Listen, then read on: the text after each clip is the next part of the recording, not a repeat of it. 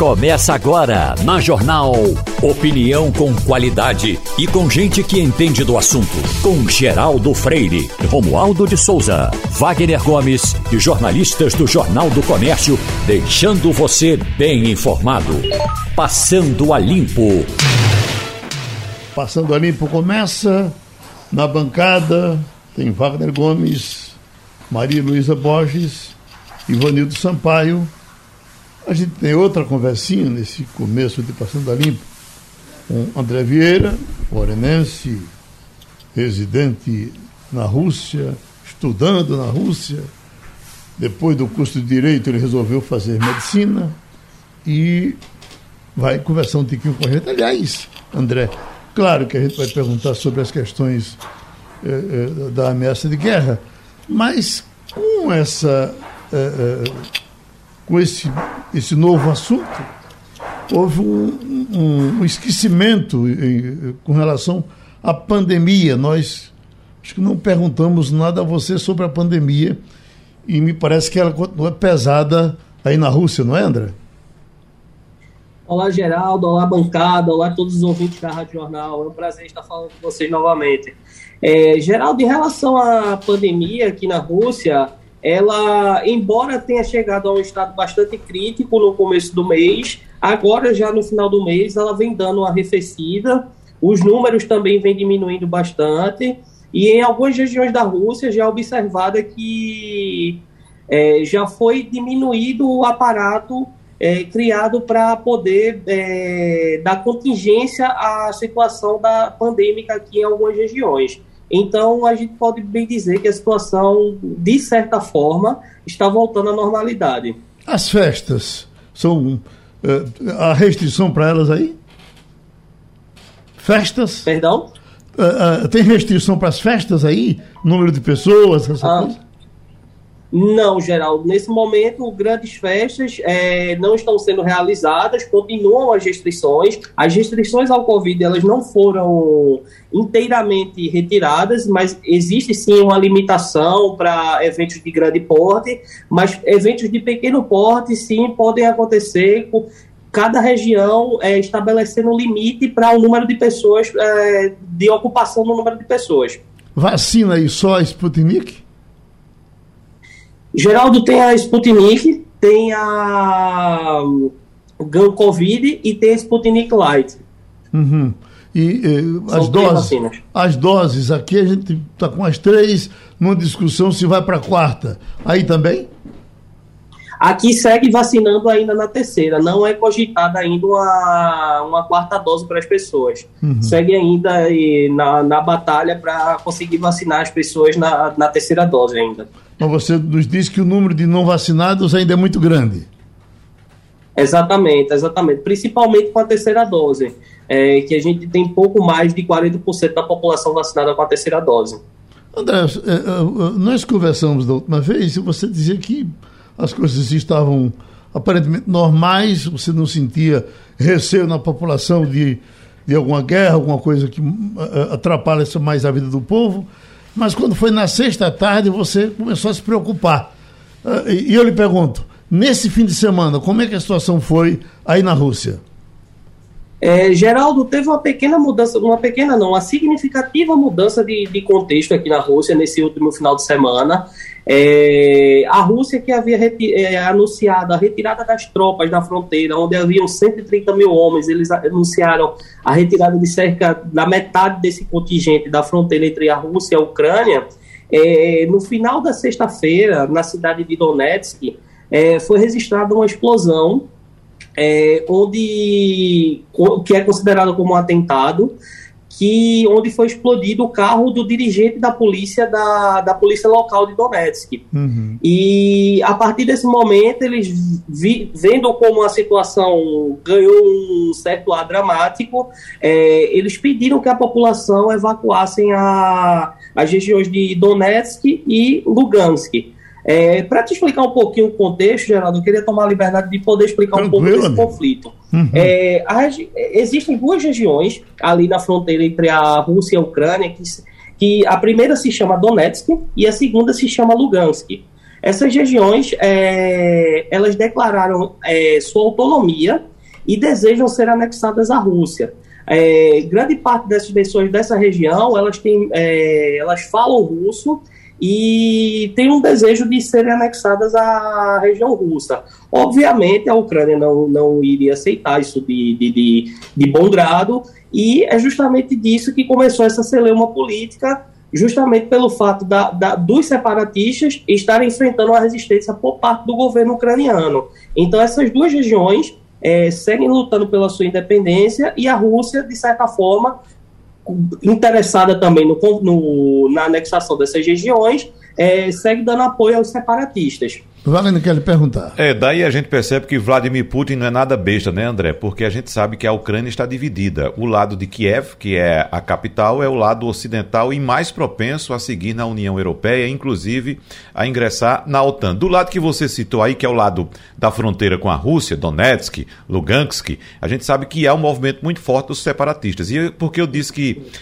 Putin não é besta? É porque, na verdade, o Putin não precisa nem invadir a, a Ucrânia. Basta que os separatistas, de fato, comecem um movimento mais forte pela reintegração da Ucrânia à Rússia, né, André?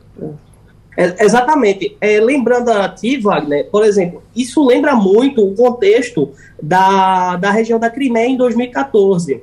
A, a Crimeia era justamente uma região russa antes da, da formação da União Soviética, em que o dirigente russo, se eu não me lembro se foi o Nikita ou o Stalin, eles passaram a administração da região da Crimeia para os ucranianos.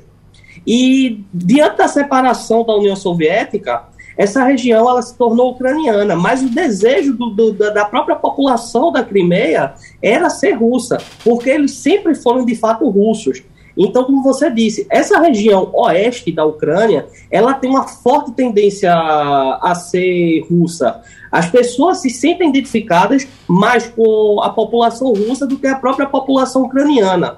O, o, idioma local dessas pessoas é justamente o russo, entendeu? Então essas pessoas elas têm uma forte tendência de serem é, de serem dirigidas pelo governo russo do que pelo próprio governo ucraniano. Maria Luísa? Oi, André, bom dia. Nesse contexto, é muito mais barato e eficiente para Moscou é, permanecer com uma estratégia que vá aos poucos retomando essas áreas que tem toda essa ligação cultural com a Rússia, do que de fato é, deflagrar uma guerra que pode causar um, uma reação é, é bastante forte do Ocidente, da OTAN particularmente. Estou errada? Ou, ou, é mais ou menos nessa linha que você acredita que, que as coisas podem se desenrolar? Com certeza, Luísa, com certeza. Até porque, se você for pensar, é, a reação da Ucrânia, é, a reação russa, é, propriamente dita, somente com a Ucrânia, seria muito desproporcional. Então, seria visto como uma agressão injusta. Então, é muito melhor deixar, entre aspas, a situação rolar, a situação acontecer, do que haver uma uma propriamente dita uma intervenção por parte do governo russo. Para você ter ideia, Luísa, nesse final de semana foi feita a evacuação da, dessas duas regiões de Lugansk e Donetsk, onde 40 mil pessoas já passaram da fronteira dessas duas regiões para a cidade de Rostov. E a partir do momento que essas pessoas passaram para o território russo, o governo anunciou é, o, o, o pronto processo, o processo facilitado para conceder cidadania russa a essas 40 mil pessoas que passaram pela fronteira, além de uma ajuda de custo para cada pessoa de 10 mil rublos. Isso equivale a 700, 800 reais para cada pessoa. Se você for pensar, é, cada família, se uma, se uma família tem quatro pessoas, seriam 40 mil rublos. Então, para o governo é muito menos desgastante, até para o próprio contexto internacional, permitir que o conflito aconteça de maneira é, espontânea do que é, a Rússia partir para cima. Uhum. E escute, é, tem um encontro marcado por Macron para hoje de Biden com Putin.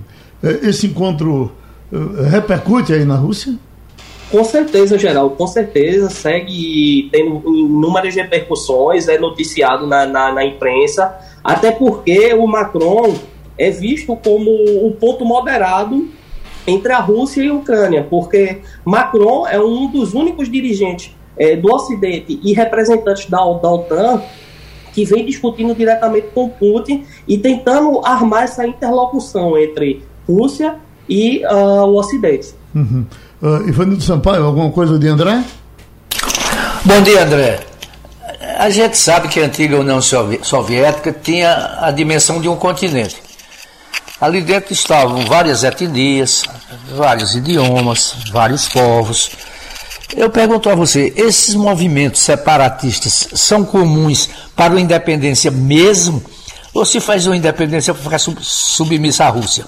É, veja só, depende muito do contexto de, da, de qual, de onde se arma é, esse movimento separatista, né? Se você for pensar, né, nos anos 90 houve aquele conflito entre Daguestão e Chechênia que eles queriam formar uma república islâmica ao sul da Rússia, né? Eles queriam a independência dessas regiões. Então depende muito do, do contexto da situação. Querendo ou não, a Rússia exerce uma influência muito forte entre os países que ainda foram da União Soviética. E a Ucrânia, a gente pode dizer assim, que é um ponto fora da curva. É, no caso, a Ucrânia, a parte é, leste, oeste da Ucrânia. A parte leste, não. A parte leste quer é, se submeter, de certa forma, é, ao poder russo. Se você for pensar, né, você for observar, a Rússia nos últimos anos vem tendo um, um crescimento econômico é, satisfatório nos últimos tempos. Então, é de, de se pensar que todos os países é, satélites dessa região querem ter amizade com a Rússia justamente por isso, para se valer é, da influência econômica e política que a, o governo russo tem. André, vamos repetir o seu endereço eletrônico? Mais do que nunca, as pessoas estão querendo entrar em contato com você e você sempre disponibiliza informação para essa gente. Diga aí o seu endereço eletrônico. É, eu vou deixar meu Instagram, é André Vieira 081. Podem mandar perguntas, vou responder todos com muita satisfação. André Vieira 081, não é isso? 081. Eu estava pensando, eu tava pensando em extraditar você, trazer você de volta para Moreno, mas você não corre risco aí não, não é isso? Não, não. Nesse momento minha região se encontra segura, Geraldo. É só essa, realmente esse pequeno pedaço de fronteira entre a Rússia e a Ucrânia ali na região de Rostov. Estou vendo você com uma roupinha fina, não está fazendo frio aí não? É, tá fazendo frio, mas foi porque eu cheguei em casa, que, como eu vim caminhando para casa, então eu troquei de roupa justamente para poder ficar mais confortável e poder estar tá falando com vocês. Abraço grande para o nosso André de Moreno na Rússia falando para o mundo. Ex-reitor, ex-governador, ex-ministro, ex-senador, mas não é ex-pernambucano. Continua pernambucano, o professor Cristóvão Buarque, para conversar um pouco com a gente, professor, porque na última conversa que nós tivemos aqui, falando de política, o senhor lutava por uma opção de. por uma terceira via. Hoje, a informação que corre pelo Brasil é de que o senhor já entrou num grupo que defende é, Lula no primeiro turno. É exatamente isso? O senhor desiste da terceira via? Nunca fui fascinado pela ideia da terceira via. Não? Eu sempre fui um crítico daquilo que diziam nem, nem. Uhum. Como se Lula e Bolsonaro fossem a mesma coisa. Sempre tive dúvida se haveria um nome que unisse. Eu sempre desejei que o próximo presidente não fosse ninguém do passado, portanto, que não fosse Lula. Acho também que era melhor que não fosse do Partido dos Trabalhadores, por toda a falsa ou verdadeira imagem que se criou. Eu gostaria que fosse o Bolsonaro fosse enfrentado por um nome novo, com ideias novas, até para evitar a resistência, a rejeição que há contra Lula e o PT. Mas o que se percebe é que não há a menor condição mais, aparentemente é verdade, de surgir um nome diferente do PT e do Lula. Então, para barrar o Bolsonaro, eu hoje não tenho a menor dúvida que devemos ter o Lula no primeiro turno. Com toda a arrogância do PT, com todo o risco do Lula terminar sendo subordinado aos economistas do PT, que eu acho que é uma tragédia o que eles propõem, mas lembro que no primeiro governo do Lula, ele não, não se subordinou a esses economistas e fez uma política muito responsável fiscalmente. Então, hoje, sem dúvida, eu, junto, por exemplo, com Maurício Randes, pernambucano também, Estamos defendendo que para barrar o Bolsonaro, resolvamos isso no primeiro turno. Transformar essa eleição em um plebiscito. Bolsonaro contra o resto. E nós, o resto, só temos um nome realmente forte, que é o ex-presidente Luiz Inácio Lula da Silva. Por isso eu defendo Lula já. Ivanildo Sampaio? É, um é ruim, o outro é pior, e a gente vai ficar nesse drama de vou escolher o menos ruim. Eu não sei se isso seria uma solução. Eu não sei se a solução não seria mesmo procurar um terceiro nome, ainda que sem muitas chances de chegar à vitória, mas que mostrasse que o país não pode subordinar ao A ou ao B sem uma outra opção. Eu, eu não sei se, se a gente não, ainda não é te, há tempo para se, se apostar nessa terceira via. Estamos há quase um ano da eleição, dez meses da eleição. Nós, temos, nós estamos há dois ou três meses da inscrição das chapas. E até aqui nenhum parece dizer eu vou retirar meu nome para apoiar outro. Além disso, qual é a proposta desse outro? Qual é a proposta dos nomes da terceira via? Qual é a proposta? Nós temos que reconhecer, é uma tragédia temos que escolher entre Lula e Bolsonaro. Mas, felizmente, ainda tem a tragédia Lula. Senão era só a tragédia Bolsonaro. E outra coisa, reconheçamos, nós todos, que não estamos com Lula nem com o Bolsonaro, somos culpados de não termos formulado uma proposta nova, uma alternativa para o Brasil, nem trazido um nome novo. Eu cheguei a sonhar com um nome, que era o Tasso Gereissati, que não teve a menor condição de chegar lá. Então, quem seria o nome? Nós não criamos esse nome, nós não criamos uma proposta alternativa. Nós vamos ter que ficar, lamentavelmente, eu estou de acordo com o Ivanildo, lamentavelmente, entre Lula e Bolsonaro. Mas, felizmente, ainda temos Lula. Porque se não fosse Lula, eu acho que ia ser Bolsonaro. Agora, só mais um detalhe, por que apressar, não esperar o segundo turno? As, as brigas entre todos que são contrários a Bolsonaro, entre eles, basta ver, o Ciro só fala mal do Lula o tempo todo, o tempo todo, o tempo todo, todos. No segundo turno, o Ciro não terá condições de subir no palanque do Lula, porque vai ser visto como incoerente. O meu partido também, o presidente do meu partido, Roberto Freire, que tem dito que votará no Lula no segundo turno, e eu acredito nele, mas votará escondido, porque ele fala tão mal, bate tanto, que vai ser incoerente subir no palanque. Aí o que é que vai acontecer? O Lula vai chegar com uma rejeição ampliada, uma rejeição construída pelos que não querem Bolsonaro, mas vão bater nele. Como também o PT não votaria se fosse outro nome que não fosse do PT, com a arrogância do PT, se fosse Bolsonaro e Ciro, os petistas ou votariam no Bolsonaro ou ficavam em casa. E aí, pelo voto nulo, a gente pode repetir em 22 o que aconteceu em 18. Não tenho dúvida que o, o Haddad é um candidato melhor do que Bolsonaro, muito melhor. Mas a, os votos nulos terminaram elegendo Bolsonaro. Eu tenho medo que isso aconteça por causa do primeiro turno. Além disso, entre o primeiro e o segundo turno, são três semanas em geral. Esse ano são quatro semanas. E o primeiro dia da eleição, do primeiro turno, é logo no começo do mês de outubro.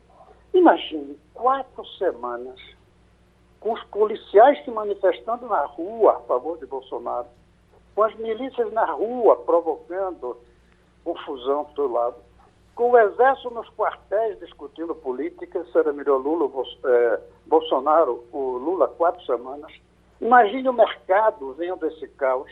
Não é bom para o Brasil ter quatro semanas de um debate. É melhor resolver no primeiro turno. Essa é a ideia que eu tenho defendido. Oi, Wagner. Professor Cristóvão Buarque, o senhor citou agora há pouco uma palavrinha que para mim parece ser mágica nesse momento: proposta. E a gente precisa, de fato, escutar propostas, ideias para o futuro deste país. O eleitorado de Lula, hoje, o, o, identificado nas pesquisas certamente lembra do período lulista, do período petista, de 2003 até o final de 2010.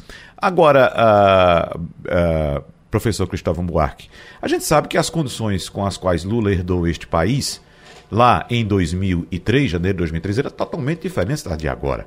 Ele pegou um país que vinha se organizando na economia. Quem assumir esse país a partir de janeiro do ano que vem vai pegar uma economia em frangalhos, principalmente porque o governo atual está fazendo das tripas coração para se reeleger. E me parece que a proposta de Lula este ano, nesta eleição, é muito mais voltada por uma questão pessoal, ou seja, é se eleger para tentar renascer das cinzas e, e, e, tentar limpar o que aconteceu no passado dele do PT, professor? Vamos analisar o governo petista. Eu votei pelo impeachment e não me arrependo. Por isso o PT provavelmente vai me perseguir mais do que Bolsonaro, que não sabe que eu existo. Fico no meu cantinho quieto. O PT vai fazer manifestações como já fez fizeram, botaram cartazes na frente de onde mora minhas netas, com 9 e 5 anos, escrito: Meu vovô é golpista. Então eu não tenho dúvida disso. Agora, o governo Lula, até 2008, foi um governo sério, responsável, e que trouxe grandes avanços na economia, no social e nas relações internacionais, graças a ter dado um momento positivo do Fernando Henrique Cardoso. Sem dúvida nas três coisas, no social, no econômico e nas relações internacionais. Em 2008, Lula cometeu o seu erro, que foi tratar a crise mundial como se fosse uma marolinha. Essa marolinha é como o Bolsonaro chamava de gripinha, gripezinha a, a, a epidemia. Um erro. A Dilma, sim, que foi um desastre. E eu votei pelo impeachment porque ela cometeu crime de irresponsabilidade e levou a economia brasileira a crise trágica. Mas o Bolsonaro não melhorou isso. O Temer, sim, o Temer deu um freio de arrumação. Por isso eu votei também na, na PEC do teto, que o PT não aceita. E que chega a dizer que vai derrubar. Será um gravíssimo erro. Mas esse gravíssimo erro, se for cometido, eu creio que é menos grave do que o Bolsonaro, que já está fazendo isso também. A irresponsabilidade fiscal já está em marcha. Agora, dito tudo isso, eu quero dizer duas coisas. Uma, nada indica que Lula vai ser a repetição da Dilma. Nada. Eu acho mais fácil Lula ser a repetição dele em 2003, com as dificuldades que aí estão. Agora, sobre isso do Lula ser candidato por uma, uma vingança, por uma recuperação da imagem dele, se for, ele está cometendo um erro. Porque ele vai pegar um período tão difícil, tão difícil, é capaz da imagem dele ser so, sofrer. Ou sofrer com os que o apoiam e ele vai ter que tomar medidas contrárias ao que esses que o apoiam defendem, ou porque não vai conseguir fazer funcionar. O, o, o Lula, às vezes, eu, eu tenho é admiração. Como é que um cara com 76 anos, ou 77, que já foi presidente, que saiu bem, apesar de ter sido preso por corrupção de acordo com o juiz, que depois foi considerado suspeito, se é verdade. Eu estou falando a verdade, não estou falando que a verdade é que ele roubou nem que ele é inocente, mas que o juiz foi considerado suspeito e que ele foi condenado antes. Pois bem, eu não sei como é que esse cara, com um casamento novo até, do ponto de vista pessoal, seria muito mais cômodo para Lula ficar como um ex-presidente e não como novo presidente. Eu creio que ainda bem que tem Lula, apesar eu sou, eu discordo do que o PT defende, votei pelo impeachment, repito, pela PEC do teto, teria votado pela reforma da, da Previdência, tem uma visão completamente diferente da, da economia, e mais, o Lula não deu a prioridade à educação de base que eu queria. Ele concentrou o esforço da educação no ensino superior, porque dá mais voto. Colocar uma, uma, um, um, jovem entrar na universidade fica devendo isso. Esquece até que passou por causa do vestibular. A, o grande, a grande tarefa de um presidente no Brasil é fazer com que todos terminem um ensino médio de qualidade, igual.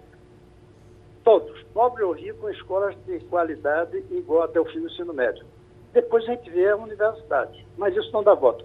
E o Lula é um, foi um presidente do ensino, do ensino superior, não foi da educação de base. Mesmo assim, quando eu olho Bolsonaro, Lula e as dificuldades de um segundo turno e a incapacidade de construirmos uma alternativa a esses dois polos, eu defendo Lula no primeiro turno. Maria Luísa Borges. Bom dia, professor Cristóvão.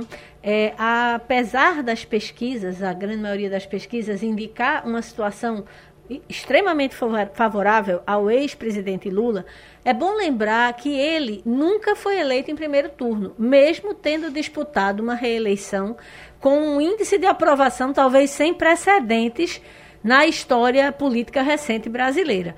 É, de, dentro desse contexto e juntando a informação de que o presidente Jair Bolsonaro foi eleito não pelos seus seguidores, mas por um fortíssimo movimento anti-PT que durante 2018 inteiro é, teve lá muito forte. É, o senhor acha que realmente é factível se pensar que Lula consiga liquidar essa fatura em primeiro turno? Quase impossível. Por isso que eu defendo. Senão eu ficava quieto defendendo a terceira via. É tão difícil que é preciso lutarmos para que aconteça, porque é perigoso pra, para o Brasil, eu acho, posso estar errado, é perigoso para o Brasil é, continuar Bolsonaro, perigosíssimo, e é perigoso ter quatro, quatro semanas de disputa entre ele e Lula. Eu acho muito difícil ganhar no primeiro turno, por isso que eu insisto e brigo. Da mesma maneira que eu acho mais impossível ainda o Brasil ter a escola do mais pobre tão boa quanto a escola do mais rico. E luto por isso. E vou lutar até o fim. Porque eu acho que é um absurdo essa trincheira da escravidão. Mantiveram, disseram, olha, vocês são livres. Agora a escola de vocês, escravos, não vai ser tão boa quanto a escola dos filhos dos donos da Casa Grande. Foi isso que a gente fez. Há 130 anos a gente vem fazendo não tem escravidão, mas a escola é diferente entre os descendentes da Casa Grande e os descendentes da, da Senzala. Então é difícil. Agora, pensem bem, no primeiro, em 2018, o povo, com raiva do PT, e com razão, votou em Bolsonaro, pessoa física, aquele cara. Agora não. Agora vão votar no governo Bolsonaro. O, o Bolsonaro se elegendo agora, não é ele que chega. É ele com a recusa de vacina, com o, a briga com todos os presidentes democráticos do mundo, todos não, né, mas muitos grandes presidentes democráticos do mundo, com posições anti-ciência, com manipulação de informações feitas pelo seu governo, seu filho, quem seja, das fake news. Agora, quem vai ser eleito, se for, é a pessoa jurídica de Bolsonaro, não é mais a pessoa física. Por isso é muito mais grave. Por isso a gente tem que juntar minha posição para que o próximo governo, não, presidente, não seja Bolsonaro. E, lamentando, não vejo hoje nenhum nome capaz de ganhar para ele, a não ser um nome que vem do passado, que é Lula. Os outros, a gente não sabe para que viriam, e não seduzir a opinião pública. O, o, o, Ciro, mesmo na quarta eleição, não consegue subir. Então, eu defendo Lula no primeiro turno, apesar de continuar achando que foi certo ter votado no impeachment de uma presidente do PT. A gente agradece a participação aqui no Passando a Limpo do ex-reitor, ex-ministro, ex-governador, ex-senador Cristóvão Buarque. Uma palavrinha da doutora Marcela Araújo, dermatologista. Doutora Marcela, a senhora participou de vários debates aqui com a gente e há em torno de cinco anos, talvez um pouco mais, o grande assunto no Brasil e, ao que parece, no mundo, era bocão para as mulheres, em cima da, da, da, da beleza de Angelina Jolie. E haja boca grande, haja botox na boca. Quando é agora que está havendo um movimento contrário, as bocas estão voltando a ficar pequenas. Eu lhe pergunto, já se nota isso no consultório? Bom dia, Geraldo. É, primeiramente, obrigado pelo convite. É, você falou botox na boca, mas o certo seria o preenchimento labial na boca. Certo. É o preenchimento que a gente usa para aumentar os lábios, né? Uhum. A gente vê, pelo contrário, ainda o pessoal querendo muito bocão, uhum. né? influenciado por artistas, né, por influencer com a boca grande, mas recentemente teve uma influencer que retirou o preenchimento labial. Sei. E isso ficou muito falado na mídia, né? Uhum. E às vezes o efeito de um, de um lábio muito grande acaba não sendo ideal para você, você não gosta daquilo. Então, ela te retirou o preenchimento labial, isso é uma coisa muito falada na mídia, e as pessoas começaram a questionar se realmente valeria a pena aquele bocão, porque às vezes envelhece, uma boca grande, e a pessoa fica muito mais natural, às vezes mais bonita, com sua boca natural, ou então com preenchimento não tão exagerado. Uhum. Eu lhe pergunto, é, é, é, trabalhoso esse processo? Quem fez a boca grande que, que quer diminuir agora, faz isso com relativa facilidade ou é complicado? Veja só, hoje a gente usa para fazer o preenchimento o ácido hialurônico. E para tirar ele, a gente tem uma enzima chamada hialuronidase. Uhum. E quando a gente coloca ele, a gente realmente consegue retirar todo o produto colocado. Claro, se for uma coisa assim pontual, é fácil tirar, mas vamos supor, quando você bota muito preenchimento no lábio todo, é, não é tão fácil de tirar, mas é sim possível tirar. A gente tem algumas deformações de, de pessoas. Vamos trazer o exemplo uh, de Cristina Krishna, que teria feito esse processo e ficou com, com, com uh, uma boca é bocão demais, quer dizer, é, é, aquilo acontece por acidente no trabalho ou porque ela quis mesmo ficar daquele jeito? Eu acredito que foi uma coisa combinada com o que fez, né? É, na verdade, a gente pode fazer uma quantidade pequena de preenchimento labial ou grande, depende da quantidade que a gente colocar. Uhum. Então, se a paciente quiser muita, se o, a pessoa que for colocar quiser colocar muito também, aí pode ter um bocão mas você também pode fazer um preenchimento e colocar uma quantidade pequena e não ficar com aquele bocão tão grande. Uhum. Então, essa história de que está havendo, está refluindo, que é, é, pelo menos eu vi três atrizes dizendo que estão querendo reduzir, mas isso é uma coisa pontual. O, o, o, a, a, o bocão continua valendo. É, a gente ainda não está vendo realmente esse movimento de retirada, não, pelo menos por enquanto. Talvez agora, com essas artistas falando, né?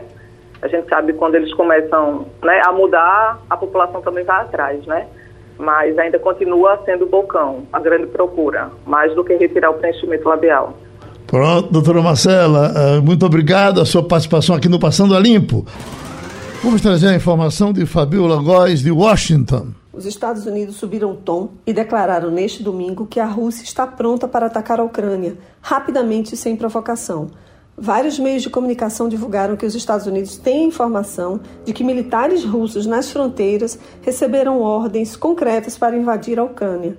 Assessores do presidente Joe Biden dizem que militares russos fazem planos específicos para o ataque.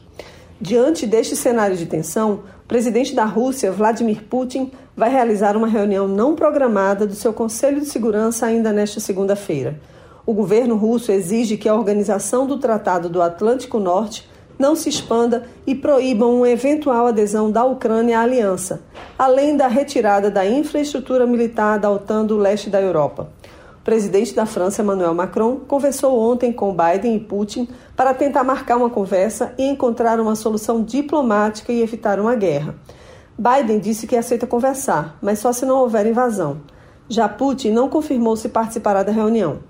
O chanceler da Alemanha, Olaf Scholz, conversará hoje com o presidente da Rússia, Vladimir Putin, para tratar sobre a crise na Ucrânia.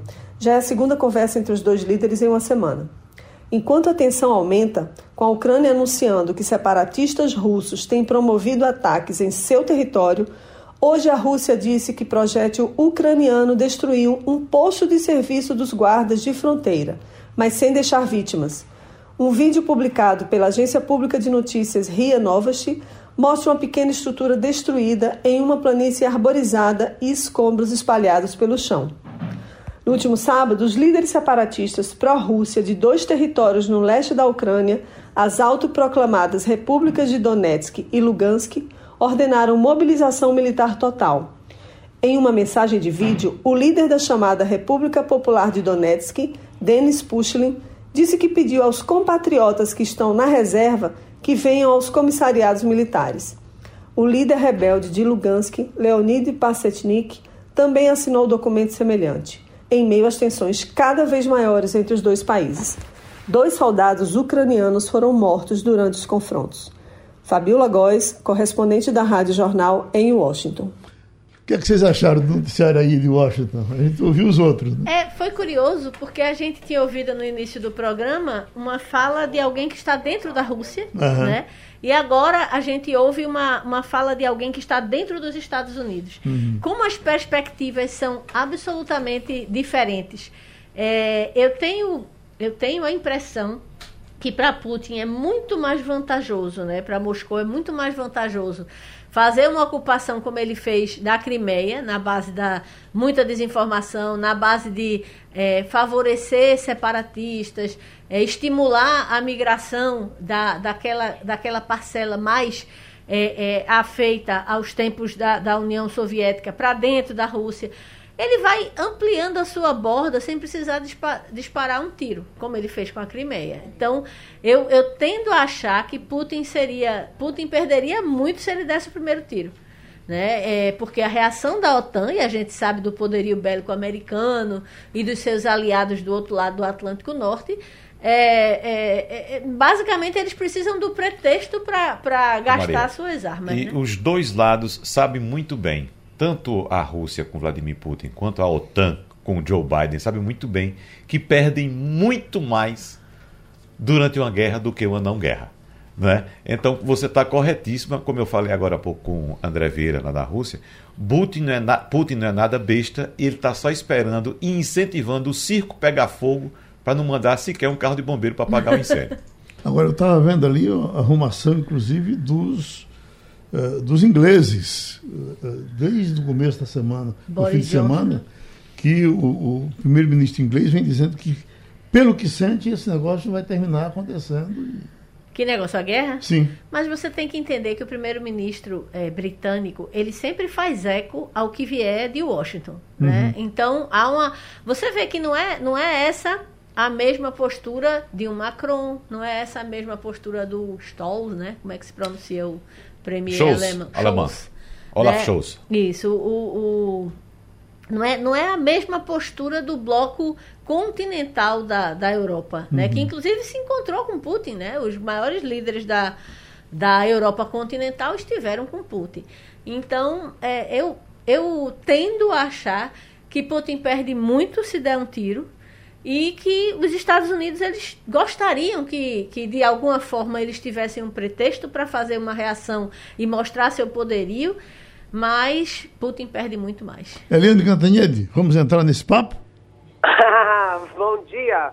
Bom dia, Geraldo, colegas, ouvintes. Vamos entrar nesse papo, sim. É, essa é a visão, é, por exemplo, da cúpula da diplomacia e da cúpula militar do Brasil que o Putin é um estrategista, que o Putin é, pressionou essa guerra, lançou essa ideia de invadir a Ucrânia e com isso ele cresceu muito politicamente no cenário internacional. Ele conseguiu botar a Rússia como o contendor né, em relação aos Estados Unidos, que é a maior potência, ou seja, botou a Rússia cara a cara com os Estados Unidos. Atraiu o apoio da China, que é a segunda e pode vir a ser a primeira potência do mundo, é potência econômica.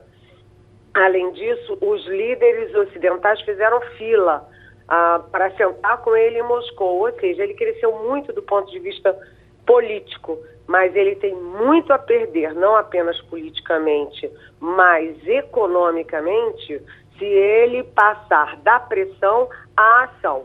Se ele invadir a Ucrânia, ele ficará sujeito a sanções, sanções graves né, é, em, é, da Europa, dos Estados Unidos. Ele vai perder vidas, é, não apenas vidas de civis na Ucrânia, que isso tem um reflexo muito ruim no mundo inteiro, mas também vai morrer muito soldado também russo. E isso é perda política para ele internamente dentro da Rússia. Agora, o Brasil tinha essa avaliação mais firme. O Brasil agora está recuando e achando que sim, que ele pode chegar a invadir a Ucrânia. Ninguém quer isso, mas que ele pode sim. Tanto que o Brasil tinha mantido a ida do presidente Jair Bolsonaro, manteve a ida do presidente Bolsonaro a Moscou, mas agora começa a fazer com muito atraso em relação aos Estados Unidos, Alemanha, Japão, Holanda, etc., o Brasil também começa a, a orientar os brasileiros que estão na região no foco principal a saírem da, desse foco da Ucrânia. Ou seja, o Brasil também agora recuou um pouco. Estava na posição, não vai ter guerra. Agora, bem, pode ter guerra. Oi, Wagner. Eliane Cantanhede, voltando aqui para o Brasil, especificamente para as nossas eleições, Eliane, eu queria saber de você se esse monstrengo criado pelos nossos políticos, chamado Federação, vai de fato adiante, porque a gente está vendo aí os problemas em, encontrados por PT e PSB para se unirem. Temos o anúncio do Cidadania, que tem suas razões para procurar um partido grande, porque vai precisar ter 11% ou 2% dos votos ou 11 deputados federais eleitos para poder sobreviver é uma coisa muito mais voltada para partido pequeno, mas os grandes de fato estão entendendo que não dá para se unir agora e se separar uh, e permanecer unido na eleição de 2024, né, Eliane? Ah, é isso que a gente tem falado aqui na nossa Rádio Jornal, né, Wagner? Porque o, a federação, é, esse casamento de quatro anos, foi criado para que os partidos grandes absorvessem os partidos menores que são sujeitos à extinção com a cláusula de barreira, com exigência de desempenho mínimo nas eleições. E quando você pega partidos grandes ou partido grande com partido médio, a coisa complica muito. Então vamos ver o PSB. O PSB é, e o PT, que estavam quase fechando, e vai, não vai.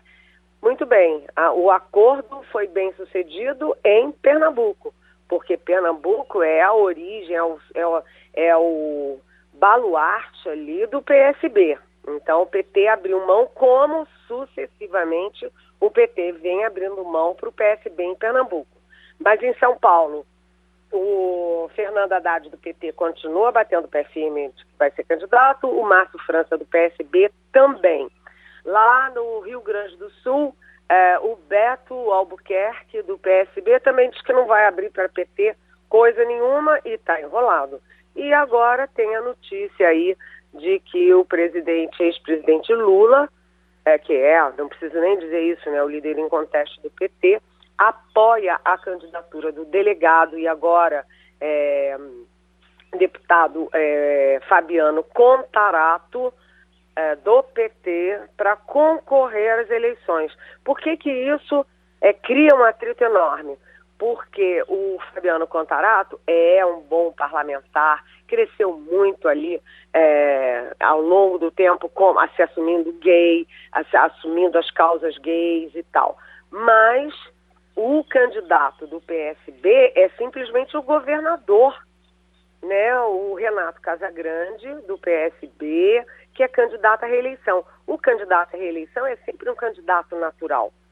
Né? Então, isso vai dificultar muito uma federação do PSB com o PT e, portanto, a ida do Geraldo Alckmin para o PSB para ser candidato do, a vice do Lula.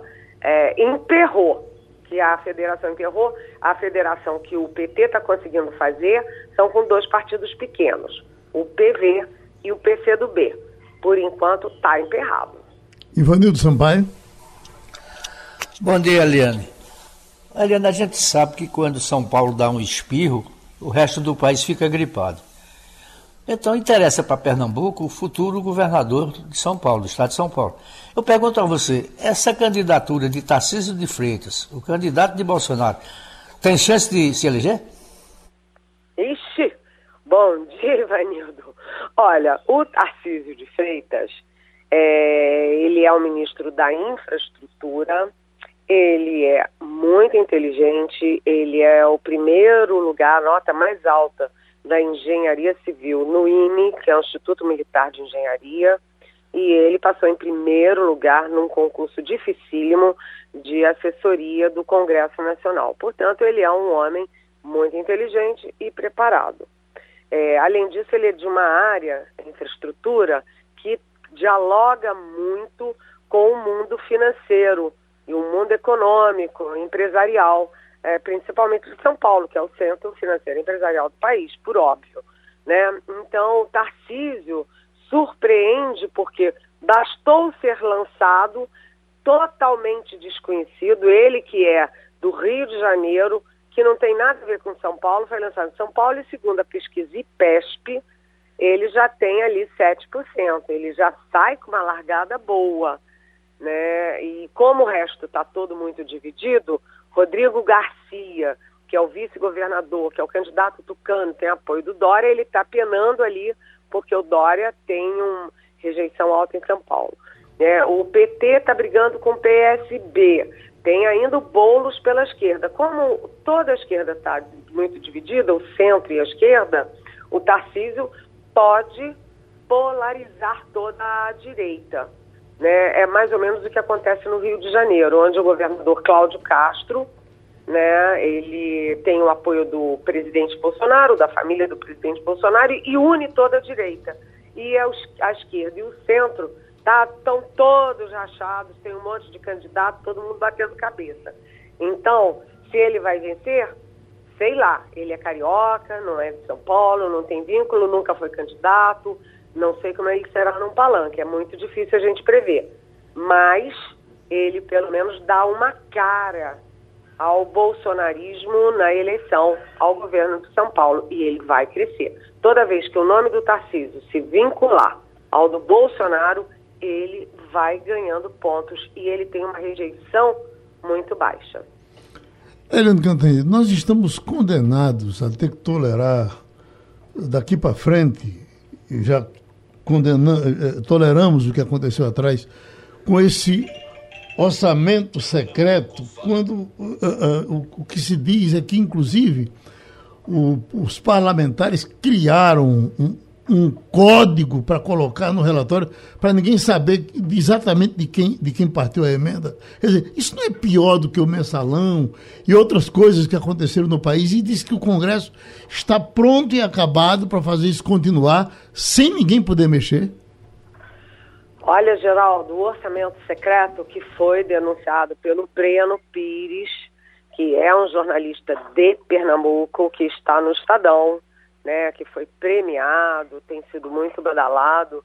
O orçamento secreto é um dos grandes escândalos nacionais e é um escândalo à luz do dia, porque todo mundo sabe o que, que é o orçamento secreto.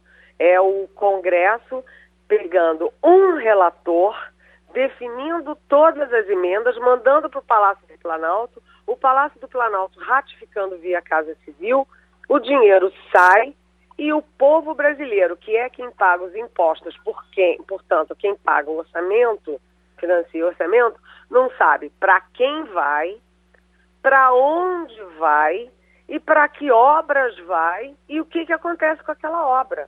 Então, se jogar por isso, já aconteceu, né? O parlamentar lá do Amapá, Davi Alcolumbre, que foi presidente do Senado, do Amapá, joga dinheiro para compra de tratores no Paraná, a muitos milhares de quilômetros da base dele, pronto, ele pode, ele pode tudo. E é secreto. Por quê? Como? Quem que recebeu? O que, que vai acontecer com esse dinheiro? E é o mais escandaloso é que é um escândalo em vários, são vários escândalos num só. Porque além do Congresso criar, o Palácio do Planalto ratificar, cair na dança, executar, você tem decisão judicial do Supremo Tribunal Federal de que tem que ter transparência, né? E nada disso acontece, não acontece nada. Eles continuam é, brincando não só com dinheiro público, mas com a cara da gente, né, Geraldo? Uhum. Maria Luísa? Eliane, você falou aí de São Paulo e aí eu me lembrei que você fez uma coluna focada na figura incrível de Gilberto Kassab e o seu partido que foi concebido e criado para ser um partido governista, não importa de que governo estejamos falando. Então, nesse xadrez eleitoral, né, nessa é, Kassab vem jogando pouco, eu diria, né? E é, é, articulando de forma muito, muito intensa nos bastidores. Traz pra gente como é que essa figura deve se comportar daqui para frente, que hoje a gente já ouviu aqui, por exemplo, o ex-senador Cristóvão Buarque, dizendo que ele agora integra o, integra o movimento Lula no primeiro turno. A despeito de todas as diferenças que ele teve do PT, ele disse que é, é a maneira de você pacificar o país. Nesse contexto, o que é que vai ser de Kassab? Como é que ele, como é que esse enxadrista ou esse jogador de pôquer é, vai se comportar daqui para frente? Olha, Maria Luísa, é, tem aquele ditado, né? É, esperteza demais come o dono. O Gilberto Kassab, ele é esperto, né? Ele conseguiu criar um partido para chamar de seu, que é o PSD, que é uma das forças emergentes. Tem o prefeito do Rio de Janeiro, tem o prefeito de Belo Horizonte, é, tem uma bancada forte, ou seja, ele não está de brincadeira, não. É, coisa que o, o, o, presidente Bolsonaro não conseguiu criar o partido dele. A Marina Silva, com toda a mítica da Marina Silva, demorou anos para conseguir criar a rede. Quando criou, a rede já, já nasceu um tanto esvaziada.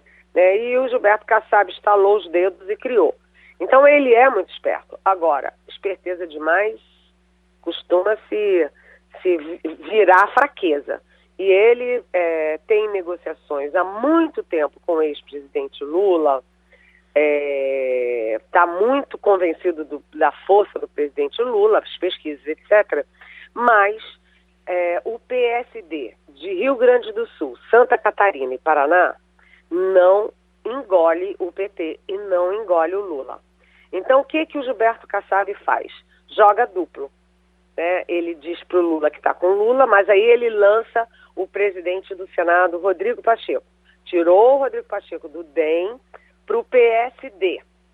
Lançou, fez festa, evento, o, o Pacheco discursou, fez um longo discurso como candidato, transmitido ao vivo, papapá, papapá, e nunca mais se ouviu falar do, do Rodrigo Pacheco. Mas ele continua sendo candidato, enquanto o Kassab está tentando convencer o Eduardo Leite, governador do Rio Grande do Sul, a fazer a mesma coisa que, que fez o Rodrigo Pacheco. Sair do partido dele, que é o PSDB, para ir para o PSD para ser candidato à presidência da República. O Leite tem 35 anos de idade, é um governador bem sucedido, é, o céu é o limite para ele. Se ele se submete a umas, às prévias, perde as prévias, não respeita o resultado, vai para uma aventura com o Kassab e o Kassab abandona ele, como abandonou o Pacheco, isso liquida o voo do Eduardo Leite. E aí o mundo político acha que o, o Kassab não está fazendo isso para unir todo o centro em torno de uma candidatura, mas ao contrário, para rachar o centro e favorecer a candidatura Lula. Mas tem o seguinte, se a gente ainda está é, bem no início do ano, essa eleição tem muito chão. Se mais para diante, vamos imaginar a hipótese do presidente Jair Bolsonaro, usando os meios dele, usando os orçamentos secretos, usando tudo, for crescendo, crescendo, crescendo, ué, por que, que o Kassab não sai do Lula e vai para o Bolsonaro? Tudo é possível. Com o Kassab, tudo é possível. Agora, eu vou contar uma fofoca para vocês aqui em família. Eu escrevi essa coluna, né? O título é, é Kassab como ele é, porque a política como ela é, né? É, a vida como ela é.